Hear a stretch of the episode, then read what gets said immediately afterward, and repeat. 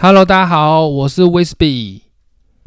那各位从前几集的内容当中呢，大概都可以知道啦，就是我这个频道要做的主要就是关于动能投资的投资策略跟投资观念的传播的一个平台哦。那我自己也是在这个动能投资的学习的过程当中啦，那希望说透过这个频道的内容分享，可以跟各位一起成长，一起练习哦。那一起把这个动能投资的观念由这个书上的知识，然后提升到一个实际交易能够执行获利的一个模式哦。那这里也不会跟各位收费啦，所以之前。有一些呃呃观众有问哦，那我也没有要当各位的老师啊，所以其实充其量就只是呃跟各位在这个学习路上的一个同修啦，那也是你在这个呃投资交易的路上呢一起修行的这个好伙伴，我是这样的定位这个频道啦，所以大家就是轻松的听。那如果说你现在还没有一定交易策略的朋友的话，你可以听听看，看看这个动能投资策略适不适合你自己，因为其实这个世界上其实很多的流派都有不同的成功人士。是以及就确实是可以获利的一个方式，只是重点。不是说哪一个流派才是真的，哪个流派才是真正的真理，只是哪一个流派是适合你的。就像每一个宗教一样，每个宗教都有宣扬它不同的神，但是哪一派是真的，其实没有人说得清。重点是你相信的是什么，适合你的是什么。所以，如果说你有确定你的交易策略就是喜欢动人投资的话，那就很恭喜你，因为我们这边会提供比较多的，像是威廉欧尼尔啊，或者是超级绩效的作者马克他们这一类的一个动人投资的策略以及思想，以及我在实呃在实践的过程中把他们。这一些实际上在书上的这些知识转换成实际绩效的这个过程中，可能会遇到一些难题以及障碍，那跟各位分享哦。所以希望就是加速在由知道到做到这个两点之间，能够这个过程的一个加速器啊，就是这个这个频道要做的一个主要内容哦。OK，那。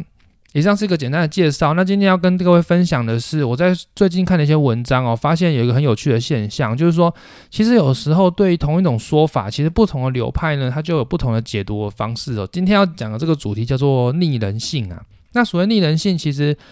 我看一个价值投资作者的文章呢，他其实是提到说，因为要逆人性，所以要买在相对的低点哦。那你他是提倡就是说，如果你的投资要做得好的话，你就应该敢于其他人所不敢做的事情，而埋在一个相对的低点。那其实这个东西呢，有点似是而非啊，因为其实逆人性东西，你转过来想。那动能投资，我们要做的是买在创新高的点上面，那不就是一个是一个要逆人性的一个行为吗？所以说，呃，难道逆人性的点就就只是在于说要在赶在低点的时候买吗？我认为在高点的时候买也是非常这个有受到这个逆人性的这个挑战的哦。那其实呢，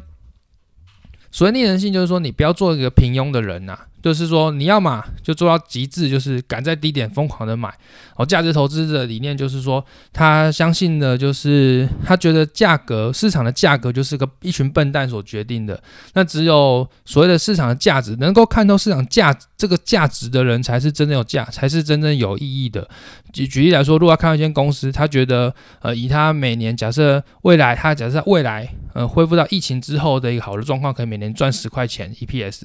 那他的本。比假设市场愿意给他个呃二十倍的话，那他就会认为说这个市场它其实拥有两百块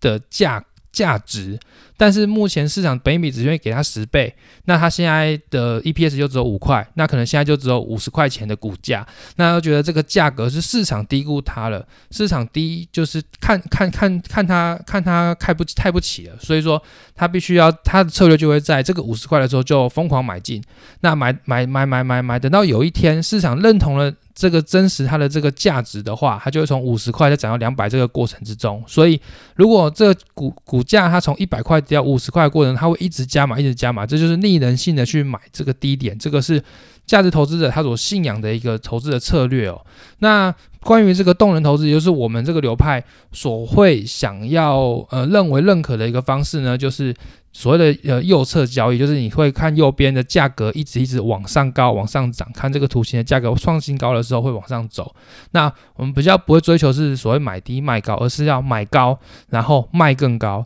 那这个思维是假设市场上所有的价格呢，它都是个真理，它都是反映了目前市场上所有人的预期而得出的一个价格。那它它它的它隐含的就是说，如果现在这个价格在上涨，一定是还有很多的利利多是逐渐会在发酵的，一定是市场很多的筹码很多的不同的呃族群的人都非常看好这个这只股票它未来的一个成长，所以当它创高的时候，它可以持续在创高的一个过程哦，所以。你可以看到，就说，哎，一样都是逆人性，所以如果这个价值投资文章是有点是要说，因为因为你要逆人性，所以你就只能买低点。那我是不是很认同这样讲法啦？我是觉得是说，如果是逆人性的话，其实不管是你敢在低点买，敢在高点买，都是逆人性的。但重点就是不要做平庸的人，不要做大家都敢做的事情。所谓的呃左侧交易或者右侧交易，也就是价值投资或者是动能投资，他们都是在做一个敢在低点大买，或是敢在创新高的时间点还加码的这样一个策略。所以如果要出类出类拔拔萃的话呢，我觉得就是你就不要走中间的路啦，就是要么就敢买很低，要么就敢买很高，就是两个价值两个两个两个思维都是对的。所以逆人性的重点就是在于你敢做别人不敢做的事，但是没有说一定要买低点那才才是对的。所以不不是很认同。这样的价值投资的说法，但是大家就可以参考看看这样的想法哦。那所以说我这边跟大家讲一下，就是呃，重点就是你在看到一些文章的时候呢，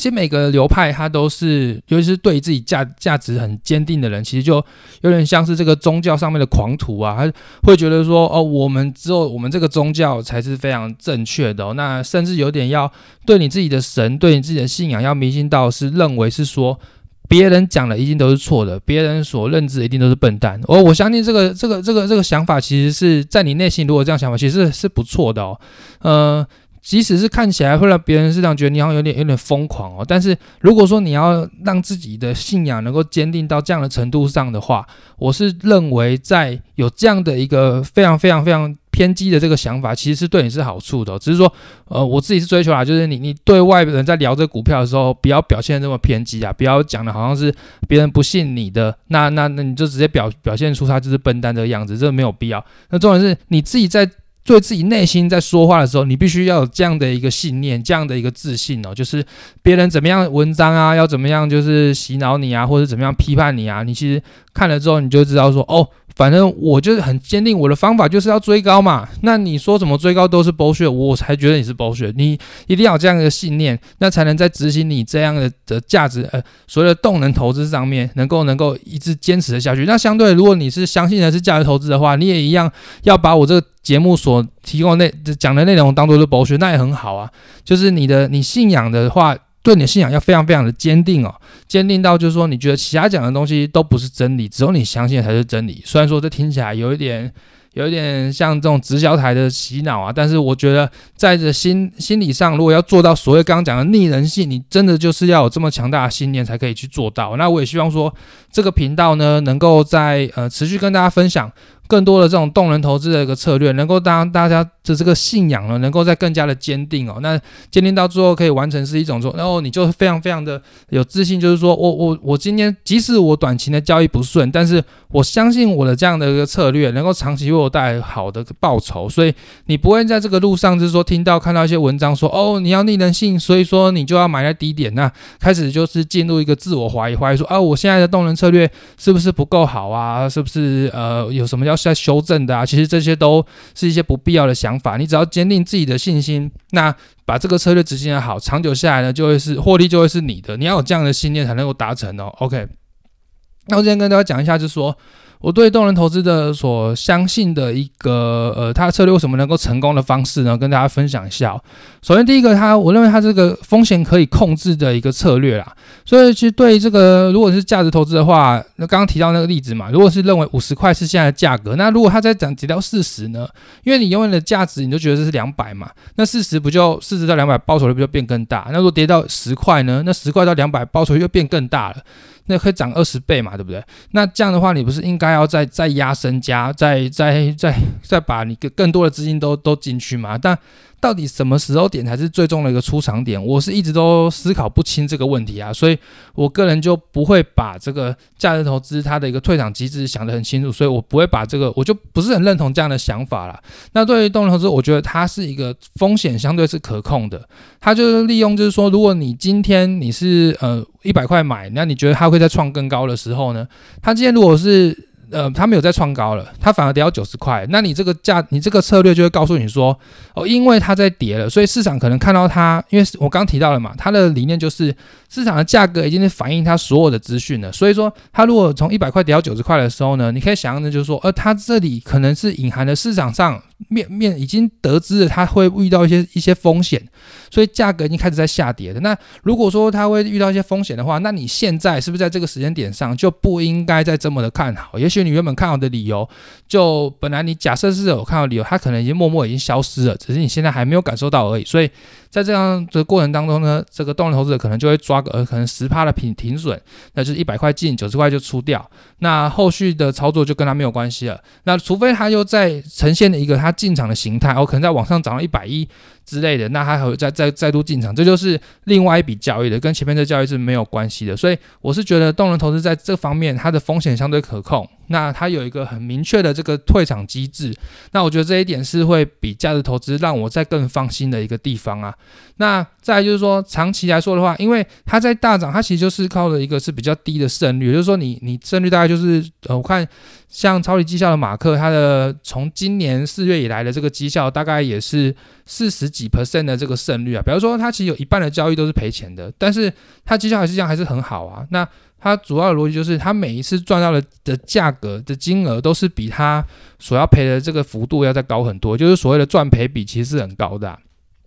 那其实这个逻辑也是非常非常合理的，就是你只要在所有的交易当中，虽然你的胜率不高，但是只要在大涨的时候能够涨到一个很长的一大段的话，长期来说就可以建立一个赚的时候赚很多，小赔的时候赔很少。那这个大赚小赔的形式，这个这个 pattern 是可以在持续的话，其实对于一个整体长期来看的这个绩效，就会有一个很好的表现哦。所以这就是我对动这这呃动能投资这个基本的一个。相信他的一个理由啦。那之后会有更多再讲一些就是教育策略这边的细节的部分。那可能在下集之后再慢慢的跟大家分享。那今天就是先简单的跟大家讲说，就是对于一些你。你你所相信，第一个是先想想什么样的投资的信仰是适合你的。那再来就是说，其实这个世界上，你对你的信仰要坚定到一定的程度，否则在这个过程中真的是很容易被被洗脑的。那最后关于这个动能投资的信仰，我刚刚也是分享一些简单的一些想法。那对于实际的这个交易的策略要怎么设置啊，这些细节的部分，我之后会在后续的节目中再一一的跟大家介绍，以及跟帮助大家，就是说我们我看的这一些呃超级绩效或者是威廉欧尼尔这些呃书籍的后后续的一些心得，再跟大家分享说怎么用在台股的实战方面哦。OK，今天节目先到这边哦，谢谢大家。